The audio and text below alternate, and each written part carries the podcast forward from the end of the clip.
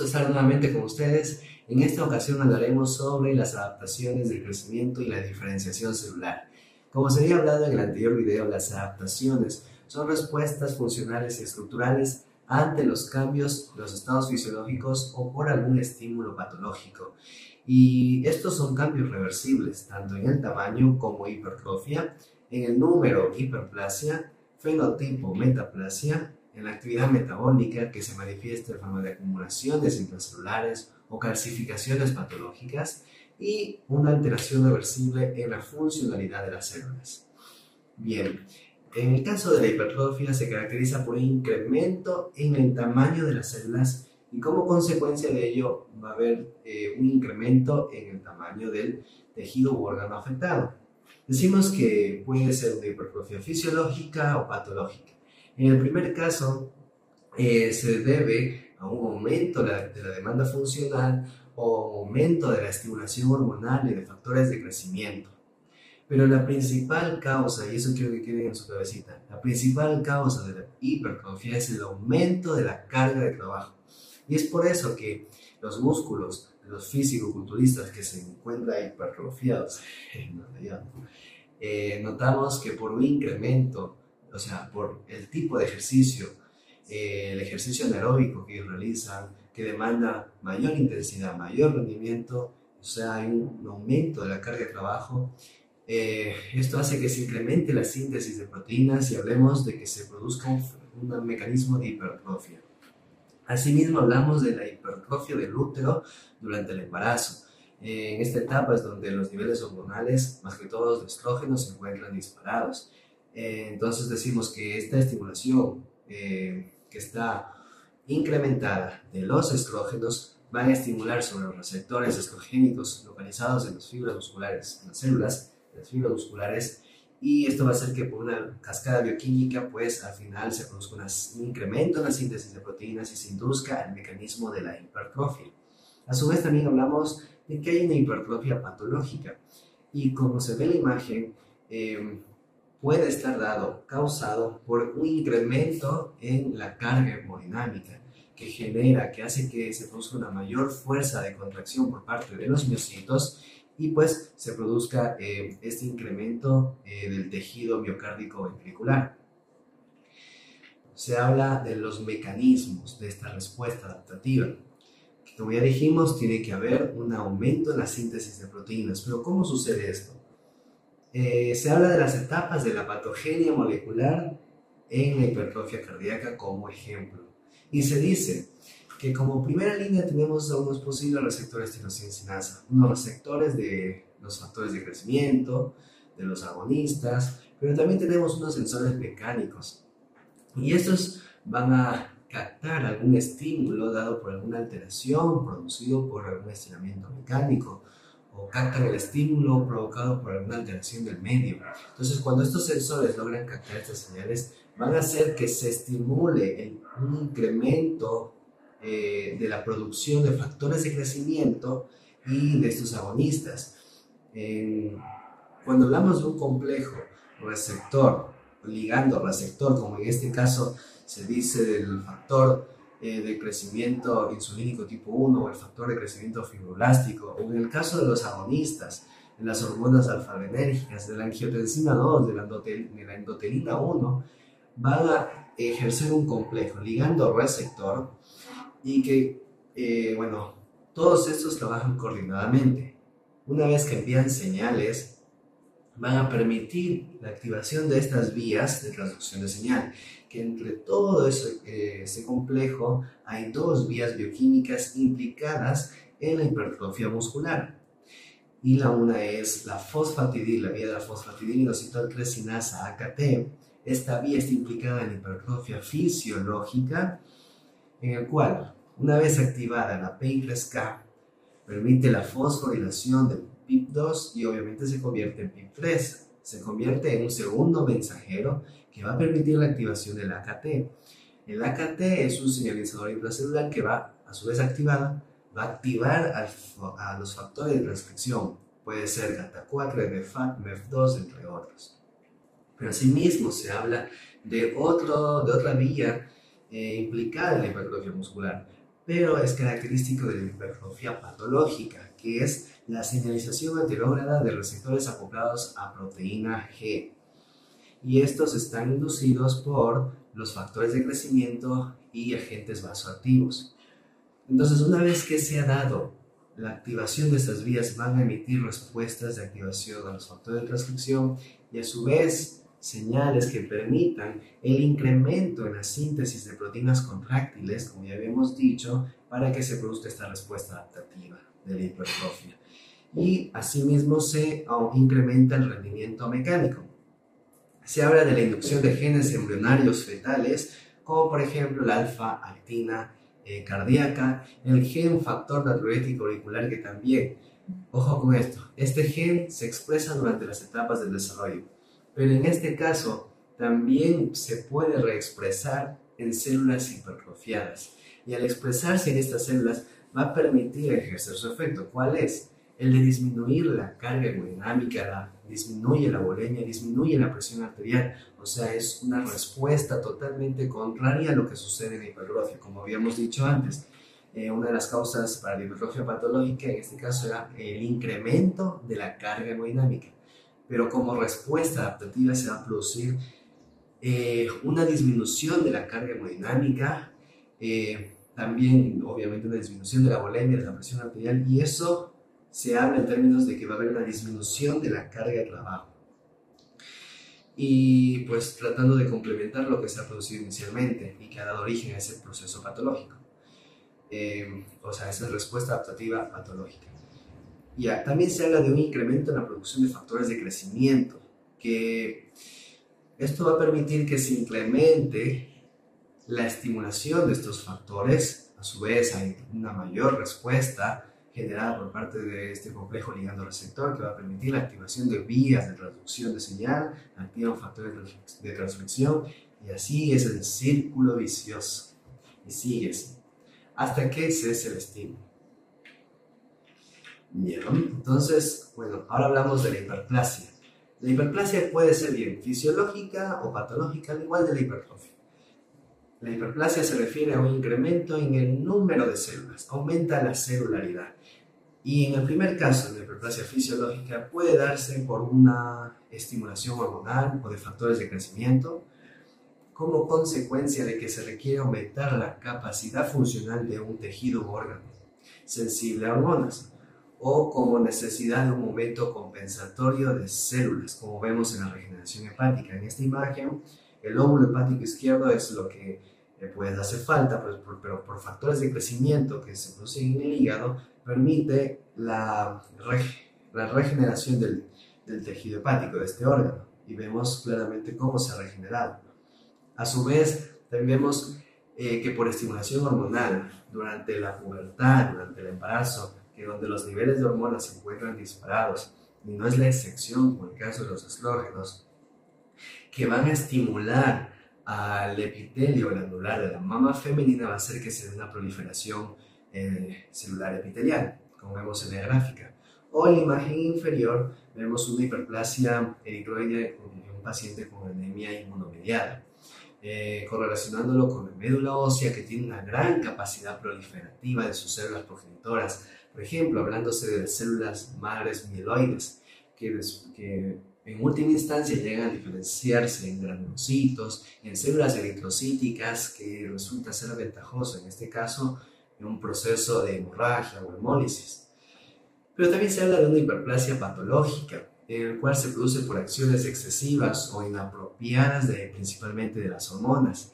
Y ahí hablamos de cuando una acción excesiva por parte de los de los estrógenos ováricos permite que eh, se estimule al endometrio y pues se produzca esta respuesta adaptativa y se dé la hiperplasia endometrial. Se dé un incremento en su celularidad como ustedes pueden ver en la gráfica. Asimismo sucede con la hiperplasia prostática benigna, esta es la próstata y se produce un incremento en su celularidad, como vemos aquí. Y aquí quiero puntualizar algo. Cuando me refiero a hiperplasia, quiero que no se me confunda con cáncer, porque también hablo de que hay una proliferación celular, tanto en el cáncer como en la hiperplasia. Pero la diferencia radica en que la hiperplasia es un mecanismo, es un proceso controlado, es una respuesta adaptativa al medio circunstancial, pero que es una proliferación controlada. En cambio, en la neoplasia, en cáncer, está totalmente descontrolado. Los mecanismos de control de crecimiento eh, y proliferación celular están alterados debido a aberraciones genéticas que se han producido.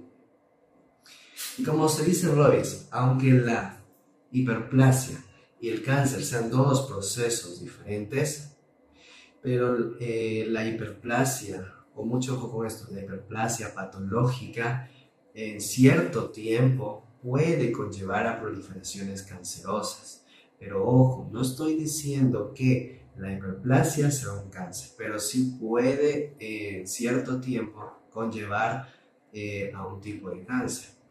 Y es, por ejemplo, si hablamos en primera instancia de una hiperplasia endometrial, podríamos estar hablando después de un cáncer de endometrio, que es muy frecuente. También se habla que una de las causas de la hiperplasia puede ser alguna infección vírica, en la cual las proteínas de estos virus van a eh, opacar la acción de las, eh, la acción o la actividad de las proteínas propias que regulan la proliferación celular. Entonces, con esto va a hacer que se dé una proliferación, pero controlada. Por eso estamos hablando de esta respuesta adaptativa de la hiperplasia. Y el mecanismo de control prácticamente eh, o el mecanismo de la hiperplasia prácticamente se resume en dos cosas. En que hay un incremento eh, o proliferación de las células, mm, células madres maduras, o bien puede deberse al desarrollo de células madres a partir de eh, células madres tisulares. Entonces, eso hay que tomar en cuenta en cuanto al mecanismo de la hiperplasia. Siguiente, hablamos de la atrofia que se define como una disminución del tamaño de un órgano o la regresión del mismo debido a una disminución en el tamaño de sus células. Y decimos que esta puede ser eh, fisiológica o patológica. En el primer caso es muy común ver eh, que se pueda dar la, el proceso de atrofia durante el desarrollo normal. Por ejemplo, eh, durante la regresión del conducto tiroglóso en la formación de la glándula tiroides. ¿Qué pasa si no se da este proceso de atrofia? Pues se da la formación del lóbulo piramidal o del tercer lóbulo de la tiroides, o también llamado pirámide de la Lowitz. Bueno, no sé si estará bien pronunciado, pero ya me entienden. También hablamos que se produce una atrofia fisiológica durante el parto, que por una disminución de la estimulación hormonal, precisamente hablando de los estrógenos, van a hacer que eh, se disminuya esa estimulación hacia los receptores estrogénicos y pues se dé la disminución por una cascada de vías bioquímicas, se dé una disminución del tamaño del útero. También hablamos de la atrofia patológica que puede darse por diversas causas, ante la inmovilización tras una fractura o por razones circunstanciales un paciente que se encuentra en cama durante un largo periodo de tiempo, a lo cual lo llamamos como atrofia por desuso, que la causa es la falta de actividad. O a los músculos le llegan los nervios, que pues de prácticamente la función muscular, la actividad metabólica de los músculos dependen de su inervación. Y si decimos que se produce una atrofia por desnervación o una pérdida de su inervación, pues se va a producir el proceso de atrofia.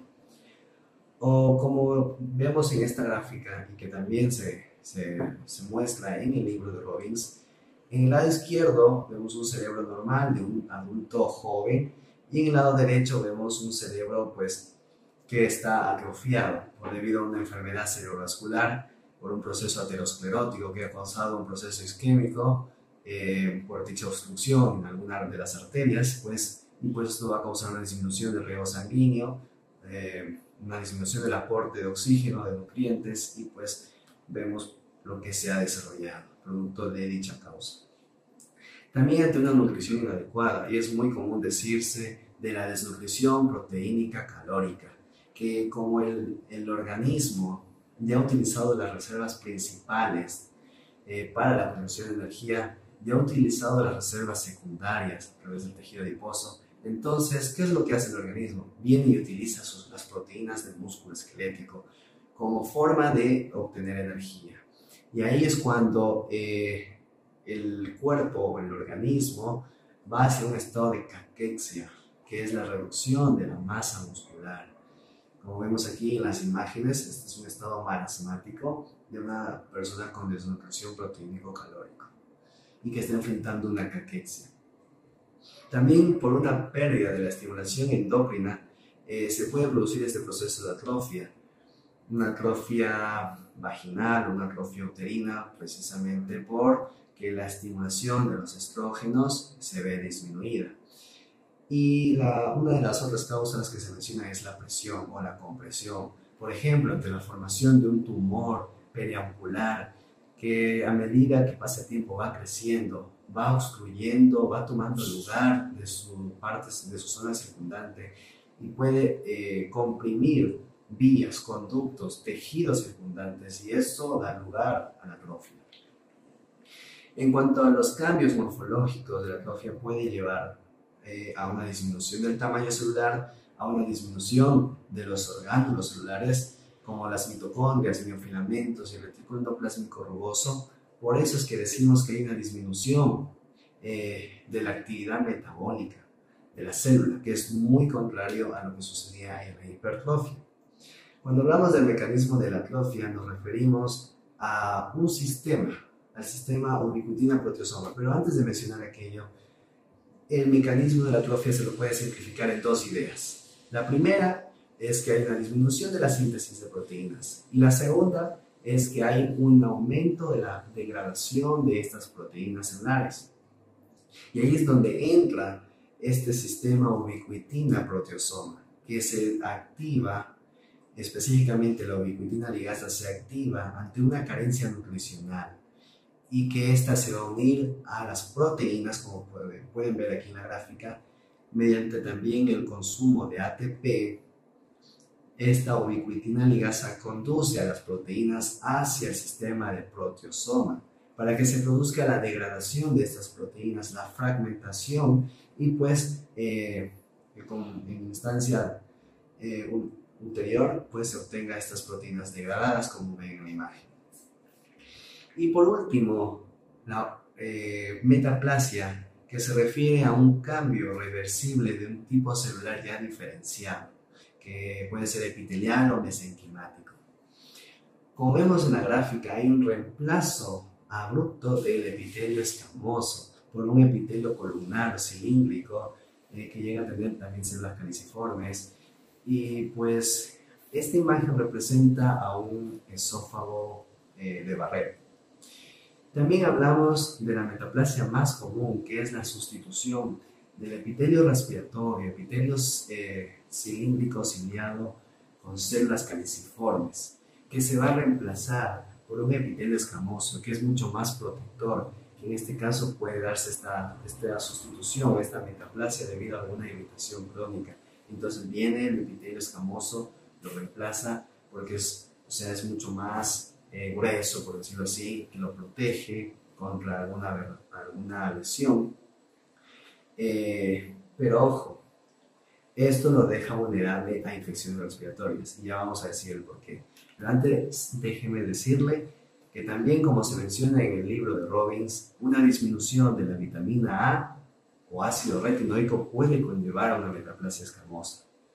Ahora, siguiendo a lo que les decía anteriormente, la metaplasia puede ser considerada como un arma de doble filo, porque mientras se había sustituido por un epitelio, entre comillas, más protector, sí, el epitelio escamoso, pero por otro lado lo deja vulnerable al organismo, a esta, a esta persona, a esta persona de enfrentar eh, infecciones. Em, por ejemplo, aquí vemos eh, que este epitelio tiene cilios, que es una barrera primaria de defensa. Eh, también, tiene, también es secretor de mucina, que es otra de las barreras, pero se ha sustituido por un epitelio escamoso que prácticamente no tiene cilios, no es secretor de moco y por eso es que lo deja vulnerable a infecciones respiratorias. Peor si estamos hablando de esta metaplasia escamosa de, la, de las vías respiratorias. Por un lado, le dice, cambia, te, te reemplazo para darte mayor protección, pero por otro lado lo deja vulnerable. Por eso es que la metaplasia es un arma de doble filo. ¿Y qué pasa si el estímulo es persistente? Esta metaplasia puede dar lugar, en última instancia, a algún proceso neoplásico. Cuando hablamos de metaplasia puede ser epitelial o mesenquimática. Epitelial ya lo hemos mencionado con los ejemplos anteriores. Aquí vemos el esófago de Barrett o acá también la metaplasia de la vía respiratoria. Eh, pero también podemos mencionar la metaplasia mesenquimática y es cuando se da la formación de tejido óseo, tejido muscular, tejido cartilaginoso en zonas que normalmente no hay esos elementos. Y es, por ejemplo, en, eh, vemos aquí en esta zona radiopaca, eh, que se ha dado la formación de tejido óseo en esta zona del tejido muscular. Es la miositis osificante. Y cuando hablamos del mecanismo de la metaplasia, nos referimos en simples palabras a que sucede una reprogramación de células madres, que se van a ver estimuladas las citoquinas, factores de crecimiento y componentes de la matriz extracelular que van a inducir la expresión de genes y consecuentemente van a permitir la diferenciación en un linaje específico. Bueno, muchas gracias, espero que hayan entendido y nos vemos en el próximo video con la exposición de Arturo Bustillos que va a estar muy interesante.